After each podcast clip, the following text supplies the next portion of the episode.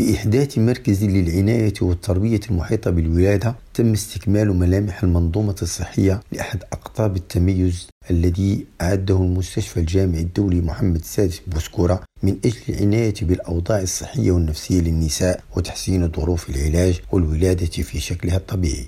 وبانخراطه في هذه المبادرة تمكن المستشفى من إرساء سلسلة من البرامج على شاكلة بروتوكول طبي وتوعوي غايته مصاحبة الزوجين خاصة الجدد خلال فترة ما بين الحمل وما بعد الولادة وذلك إسهاما منه في خلق جو للتعايش والتكيف مع هذا الوضع المستجد. وتوطيد أواصر العلاقة التي تجمع بين الزوجين استعدادا لاستقبال مولوده من جديد في أحسن الأحوال. وخلال جولة استطلاعية للوقوف على مرافق ومؤهلات قطب الأم والطفل بالمستشفى أكد البروفيسور عادل الغانمي الأخصائي في أمراض النساء والتوليد أن إنشاء هذا المركز نابع من الرغبة في تجويد خدمات المستشفى بهذا القطب وذلك عبر العمل على تسييد برنامج مبادرة مستشفى صديق رضيع المختزل في كلمة إيهاب والذي تحققت أهدافه المسطرة بنسبة تفوق 80% في أفق استكمالها عما قريب من أجل الظفر بهذه العلامة للتميز.